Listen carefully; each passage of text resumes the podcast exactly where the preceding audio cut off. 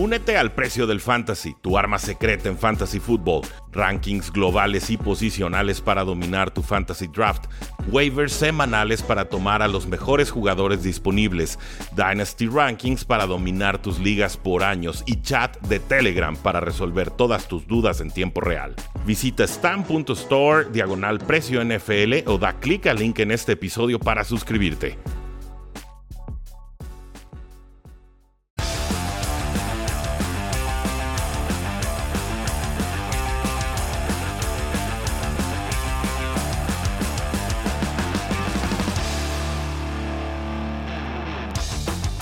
Saludos a todos y bienvenidos a un programa más de Cuarta y Gol, donde la NFL no termina y nosotros tampoco. Mi nombre es Rudy Jacinto, me encuentran en Twitter como arroba NFL y espero que hayan disfrutado el partido de kickoff tanto como yo y toda la comunidad de Cuarta y Gol porque, eh, damas y caballeros, fue una auténtica joya de partido. Sí, con errores importantes de varios jugadores eh, generalmente muy confiables, pero ciertamente el espectáculo estuvo fantástico, Vaqueros estuvo muy cerca de llevarse el resultado, pero es finalmente Tom Brady y compañía quienes se llevan el partido 31 a 29 en este juego debut de la temporada NFL 2021. Un juego en el que Tom Brady lanza para 379 yardas y 4 pases de touchdown, dos de ellos para Gronkowski, wow.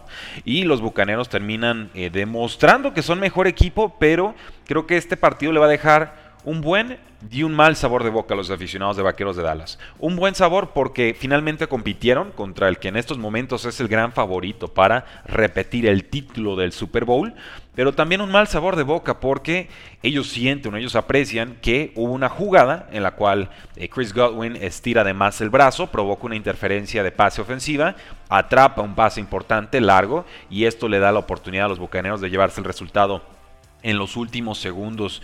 Eh, en cierta medida tienen razón, sí me parece que era una interferencia de paz esa, jugada. Normalmente no se va a marcar en la NFL porque no quiere la NFL lanzar pañuelos en esos momentos decisivos de partidos. Pero eh, a pesar de que esta jugada quedaba en cierta zona gris, creo que sí era marcable y creo que sí pudo haber alterado el resultado del partido. Dicho eso, tampoco nos engañemos. Bucaneros le dio muchas oportunidades a los Vaqueros de Dallas para llevarse este partido con tres entregas de balón importantes, un fumble de Leonard Fournette, un fumble de Ronald Jones, un pase que, bueno, termina atrapando, pero luego cometiendo fumble Chris Godwin en zona roja, ya a punto de anotar. Eh, y otro que fue una Ave María de Tom Brady antes del medio tiempo, que sinceramente, a pesar de que fue un regreso espectacular como de 70 yardas, no, no lo cuento para efectos de criticar eh, a, un equipo o felicitar demasiado a, la defensiva. No es simplemente una jugada circunstancial sin consecuencia en el resultado. Entonces, esas entregas de balón fueron importantes y los vaqueros, si bien no limitaron a Bucaneros en puntos, sí hicieron lo mejor posible para mantener a la ofensiva en este partido. La realidad es que los Vaqueros de Dallas tuvieron que haber tenido un mejor resultado de su pateador, Greg Sirline, quien se cansó de fallar goles de campo. Finalmente se, redime de alguna manera, adelanta a los Vaqueros de Dallas, iban dos puntitos o unos cuantos puntitos arriba, no recuerdo exactamente cuántos, eh, pero le dejan tiempo a Tom Brady. Y ya sabemos que tiempo más Tom Brady al final de partido igual a probablemente una enorme decepción para el rival. Recuerden que en este partido no jugó el guardia derecho Zach Martin de los Vaqueros de Dallas porque dio positivo por COVID-19. Del lado de los Bucaneros salió el cornerback Sean Murphy Bunting con una lesión de codo cuando trataba de detener a CD Lamb de anotar en el primer cuarto. Y en esta secundaria ya estaba sin el titular safety Jordan Whitehead por una lesión de isquiotibial, así que ojo ahí, esta secundaria de los Bucaneros demostró ser porosa y será algo que tendrán que resolver y pronto los Bucaneros sí pretenden ganar con solvencia esta temporada. En cuanto a la ofensiva de los Vaqueros de Dallas, muy impresionante lo que hizo Dak Prescott. O sea, no, no nos quedemos nada más con lo que hizo Tom Brady, que eh, pues se los dije en el episodio de ayer, ¿no? Jaime Charrandieta tenía dudas, dice, Tom Brady normalmente empieza lento las temporadas. Yo le decía, sí, pero esta es la misma ofensiva, son los mismos jugadores, ahora sí pueden entrenar juntos.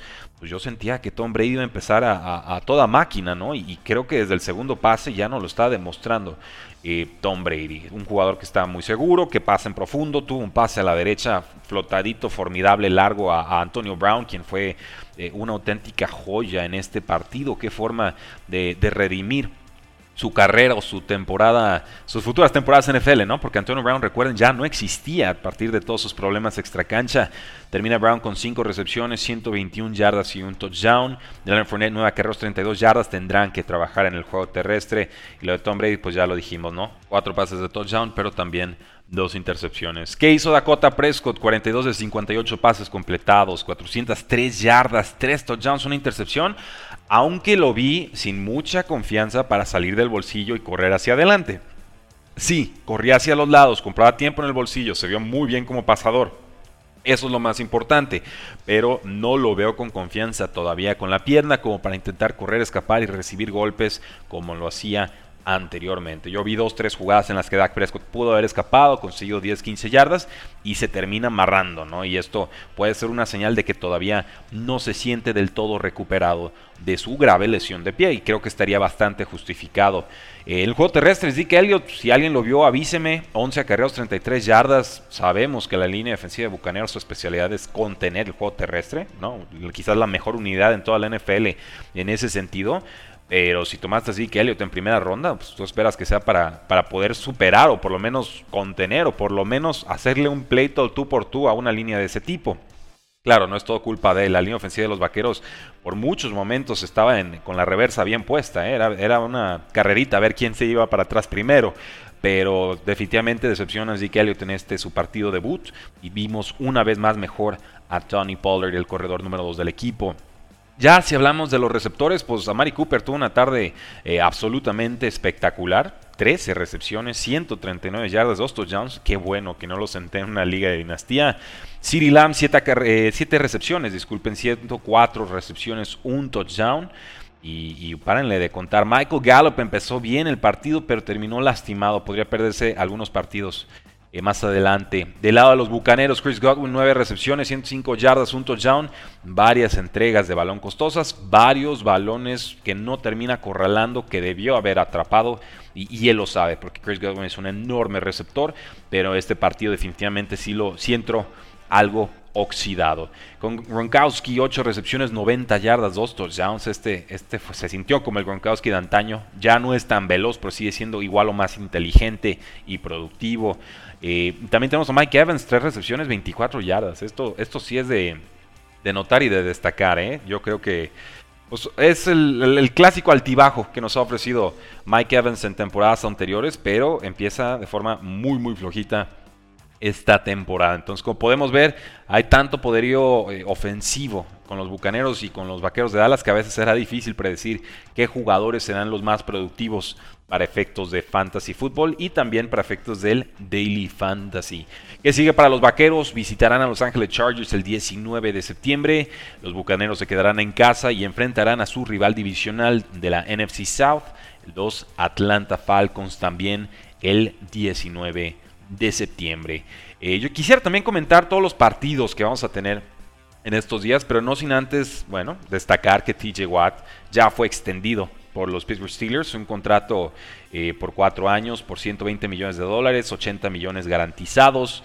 Y a diferencia de lo que suelen hacer los Steelers en este tipo de negociaciones, su precedente histórico, con TJ Watt sí aceptaron darle dinero garantizado en su segunda temporada. Eh, no lo hacen, no lo hacían ni siquiera con Ben Roethlisberger. Daban un montón de dinero en, la primera temporada, 100% garantizado, pero en el segundo no, solamente lo garantizaban por lesión tuvieron que romper este patrón o esta regla para poder retener a TJ Watt. Entonces eh, conceden ambas partes y finalmente creo que la afición de Steelers es la gran ganadora. TJ Watt, muy serio candidato a ser el, jugador defensivo de esta temporada. Eh, también firmó Latavius Murray con los Baltimore Ravens, este jugador que fue cortado por los Santos de Nueva Orleans porque no aceptó bajarse el sueldo. Tuvo una pretemporada errática, pobre, pero jugó bien en 2020. Podrá competir con Le'Veon Bell y también con Devonta Freeman. ¿Qué, nombres, no? O puro corredor que en algún momento tuvo más de mil yardas. Para ver quién será el corredor número 2 detrás de Tyson Williams, quien hasta el momento todo indica será el elegido para ser running back número 1 de Baltimore en ese partido a domicilio contra los Raiders. Ahora sí, damas y caballeros, pasemos a todos los partidos de esta semana 1. En el programa anterior hablamos sobre todo de los picks de Jaime Charrandieta. En esta ocasión voy a dar mis predicciones para cada uno de estos duelos. Los Seattle Seahawks visitan a los Indianapolis Colts. Los Seahawks son favoritos por 3 puntos. Eh, la línea bajó de 52 a 48 y medio puntos totales esperados. Ese es el over-under. Eh, yo me voy a ir con los Seattle Seahawks. Yo, yo sí creo, sí me gusta lo que está haciendo Indianapolis. Creo mucho en ese staff de coche y demás. Pero es muy difícil contener a Russell Wilson y no estoy seguro que esta defensiva de los Colts esté todavía listo para hacerlo. Además, Carson Wentz ha perdido muchas semanas de preparación llega justito a este partido, no juega T.Y. Hilton, hay bajas en la línea ofensiva de los Colts. Eh, creo, creo que por casi por inercia de lo que sucedió en la temporada anterior, los Seattle Seahawks terminarán llevándose este resultado. No por eso me considero un enamorado de lo que están haciendo los Seattle Seahawks, ni mucho menos. Simplemente eh, DK Metcalf, Russell Wilson y Tyler Lockett y próximamente Dwayne Eskridge y Chris Carson son, son mucha mejor ofensiva de lo que ofrecen eh, los Colts en, estos momentos. Y en defensiva, pues creo que las dos unidades son, son puntualmente aceptables a su manera. Creo que Seahawks tiene una línea defensiva veterana ligeramente subestimada. Sí creo que los Colts tienen mejor defensa, pero también es una defensa que juega mucho en zona y creo que los Seattle Seahawks saben jugar bastante bien cómo atacar esos huecos que provocan ese tipo de, de defensivas. Entonces, denme, denme, denme a los Seattle Seahawks. Eh, los Arizona Cardinals visitan a los Tennessee Titans. Denme a los Titans, denmelos en grande. Sí me gusta lo que hizo en el offseason Arizona, lo acepto, lo entiendo, pero son muchos veteranos y muchos de ellos no sabemos si van a producir o no. O sea, yo no sé qué nivel va a tener AJ Green. Yo no sé cuánto nivel todavía tenga JJ Watt. Jugó bien el año pasado, pero ya no fue el JJ Watt de otras temporadas. James Conner me gusta, pero no termina sano las temporadas y solamente está Chase Edmonds frente a él. Entonces, hay, muchas piezas en movimiento. Yo sigo esperando esta ofensiva de Cliff Kingsbury que nos prometieron de colegial. Eh, juegan otra cosa, no ha podido realmente establecer ese juego. Eh, ya tienen los receptores para intentarlo, una, una ofensiva air raid pero creo que, los Titanes pueden igualar cualquier eh, pretensión ofensiva que tengan los Arizona Cardinals y que a pesar de que tiene mejor pass rush Arizona, los Titanes juegan en casa y no le prestarán la pelota a los Cardinals con mucho juego terrestre de Derrick Henry, por supuesto, eh, a ver qué puede hacer Julio Jones junto a AJ Brown, esta dupla de receptores tan tan peligrosa. Así que denme a los Titanes de Tennessee. Los Houston Texans reciben a los Jacksonville Jaguars, favoritos Jaguars por 3 va a ser muy difícil tomar a los, Texans en cualquier partido esta temporada, esa es una realidad. Muy serios candidatos a perder todos sus juegos esta temporada. Ser el primer equipo de la historia con un récord 0 y 17. No me gusta lo que está haciendo Urban Meyer, lo confieso. Ha sido un offseason muy accidentado, muy descompuesto. Parece un, head coach que está fuera de su elemento, ¿no? Que lo sacaron de colegial y de repente eh, no sabe exactamente dónde está parado o cómo debe comportarse. No lo sé, no lo sé, no, no me encanta, pero por lo pronto creo que con Trevor Lawrence y compañía alcanza para ganarle a unos muy, muy desahuciados Houston Texans. Los vikingos de Minnesota visitan a los bengalíes de Cincinnati. Es favorito vikingos por tres puntos, pero lo advertía Jaime la semana pasada y es cierto. Este equipo de vikingos tiene muchos problemas de vestidor. No hay unidad, no hay cohesión, no hay concentración. Y, bueno, tampoco es que Cincinnati estuviera jugando muy bien en pretemporada o que se viera muy seguro eh, Joe Burrow, ¿no? Después de su, de su lesión. Preocupan los drops de, de Chase, el receptor novato de LSU.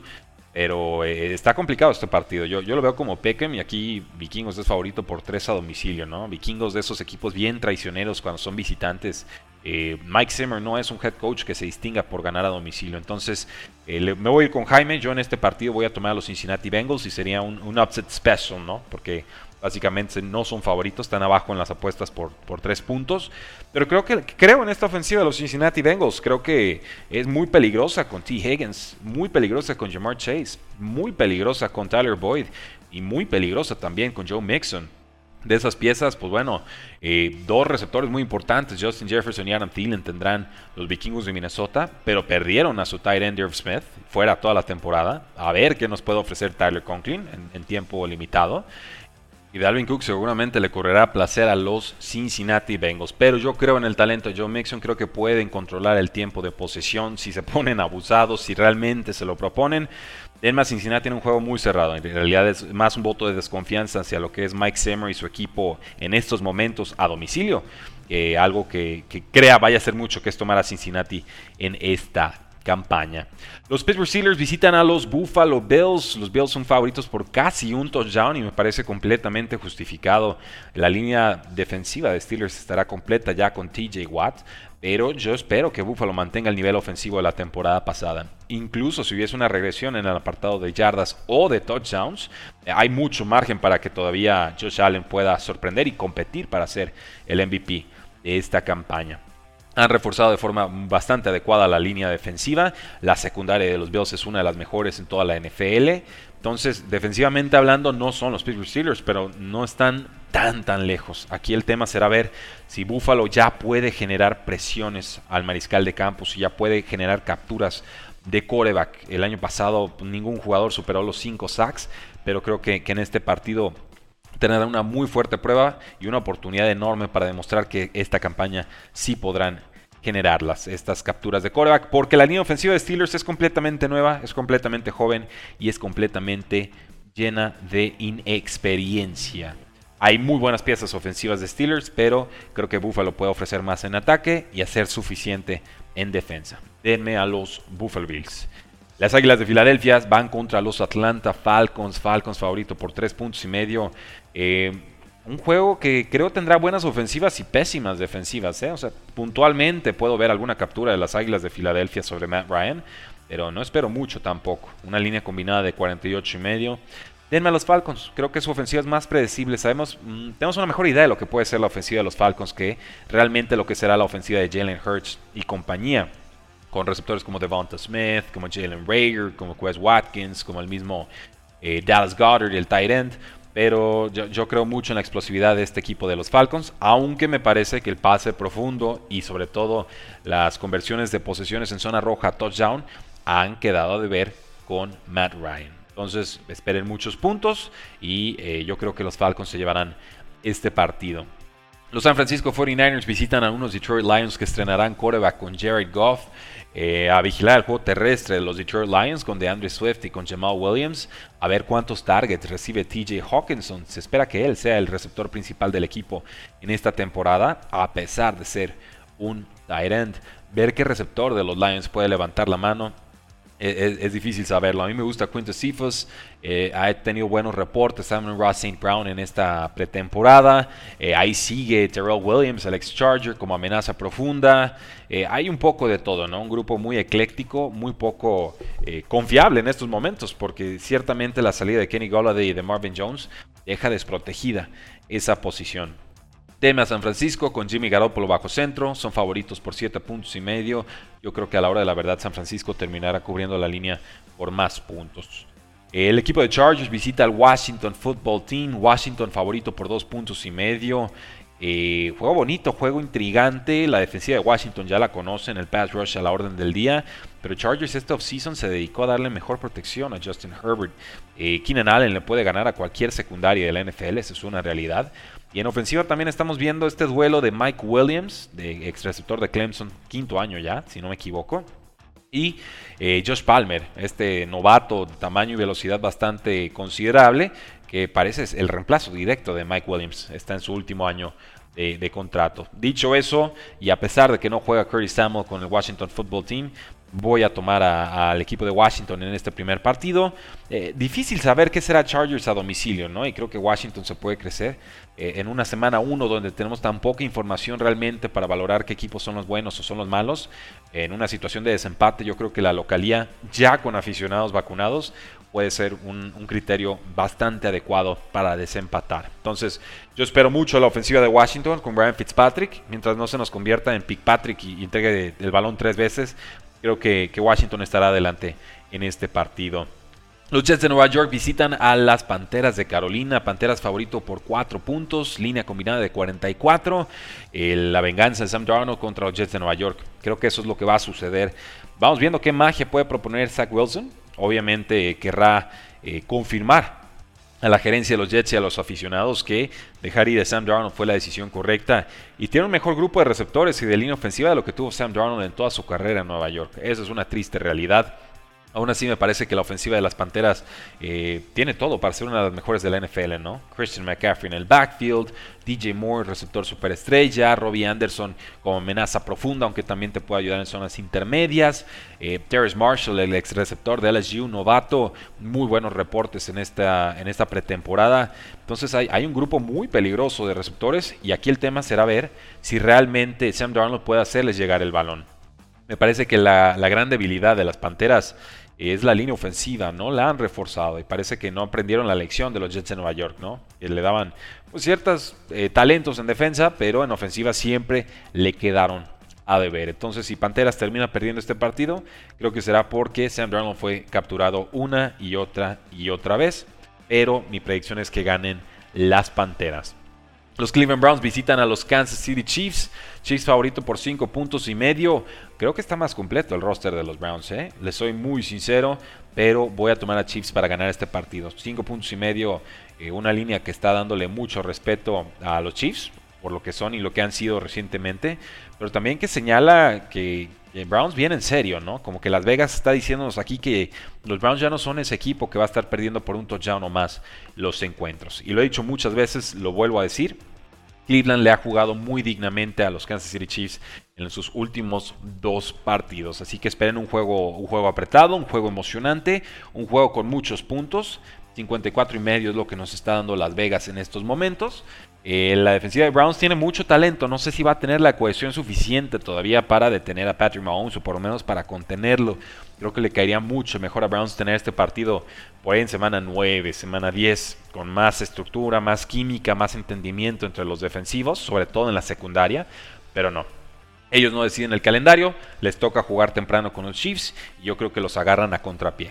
Creo que gana Kansas. Los Packers juegan contra los New Orleans Saints. Será Aaron Rodgers contra James Winston. Es favorito Green Bay por 4 puntos y medio. La línea combinada está en 49. Denme a los Packers, yo creo que ganan cómodamente por aire y por tierra, que Aaron Jones podrá correr a placer, que Aaron Rodgers podrá lanzar a placer. Es buena defensiva la de los Santos, pero si esto sucede como creo que va a suceder, habrá algunas posiciones muy cortas de los Santos, estará eh, mucho tiempo en el campo la defensiva de los Saints y entonces con el desgaste físico natural, Aaron Rodgers irá encontrando cada vez más y más espacios por donde eh, atacar. Entonces, The Last Dance de Aaron Rodgers empieza a partir de este domingo. Los Broncos visitan a los gigantes de Nueva York.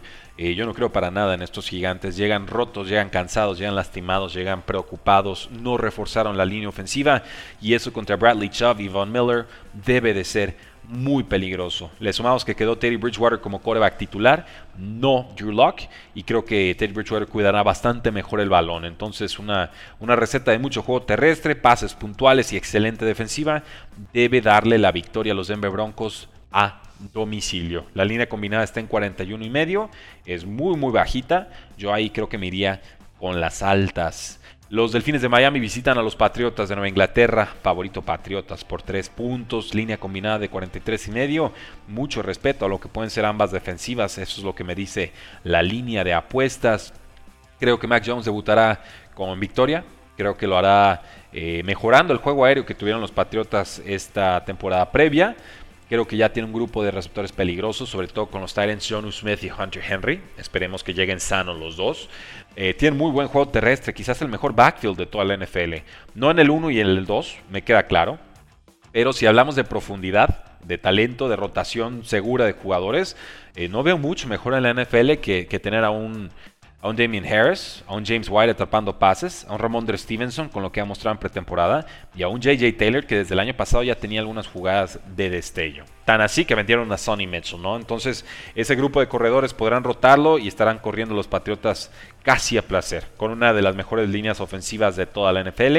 Creo que, que la línea defensiva de los Dolphins todavía no está lista para un enfrentamiento como este. De otro lado del balón, por supuesto.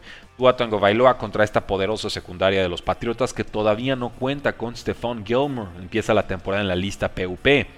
Veremos, eh, pues no va a estar Will Fuller, todavía tiene un partido de suspensión, pero sí estará Jalen Waddle, esta amenaza veloz de Alabama que será tan difícil de contener.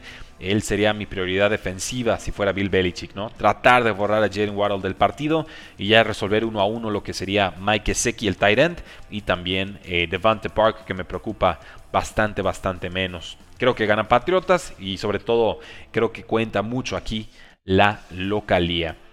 Los Osos de Chicago juegan contra Los Ángeles Rams en el Sunday Night Football. Rams es favorito por 7 puntos y medio. Sabemos que la defensa de Chicago es muy buena, pero no han logrado realmente resolver esa posición de safety desde que hace dos años dejaron ir a Adrian Amos, quien ahora está con los Green Bay Packers. ¿no? Esa, posición de safety en realidad ha sido un, punto débil de esta defensiva y, tristemente no le han dado un compañero de pass rush a que Little Mac. ¿no? Le llegan dobles o hasta triples coberturas y entonces el total de sacks de los Osos de Chicago queda bastante, bastante flojito. No sé qué tan fuerte va a ser la línea ofensiva de Rams este año. Todavía tienen jugadores como, como Andrew Whitworth, 40 años, ¿no? Pues cuántos linieros ofensivos todavía producen a esa edad.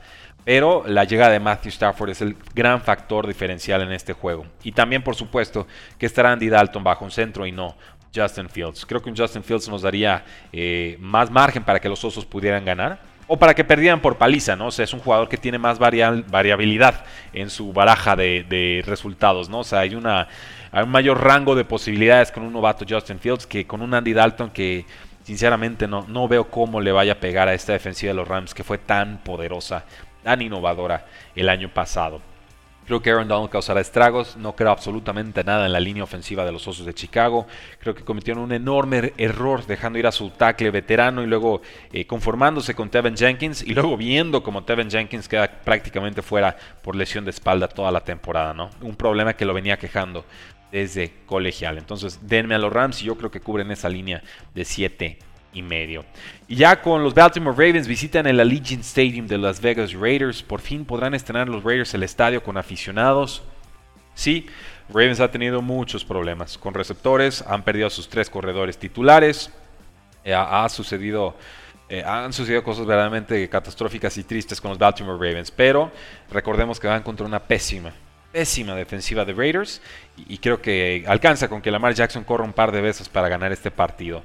Creo en Derek Carr, creo en la ofensiva de John Gruden, pero no creo en John Gruden ni Mike Mayo como gerentes capaces de construir un roster competitivo de Super Bowl. Este será el año 4 de, de, John Gruden y la espera se hace larga. Yo no veo síntomas de mejora en este equipo y creo que Baltimore nos confirmará una vez más porque es contendiente al Super Bowl y confirmará una vez más lo lejos, lo lejos que están los Raiders de ser contendientes. Ahí lo tienen, damas y caballeros. Esas son mis predicciones para la semana 1. ¿Están de acuerdo o no están de acuerdo?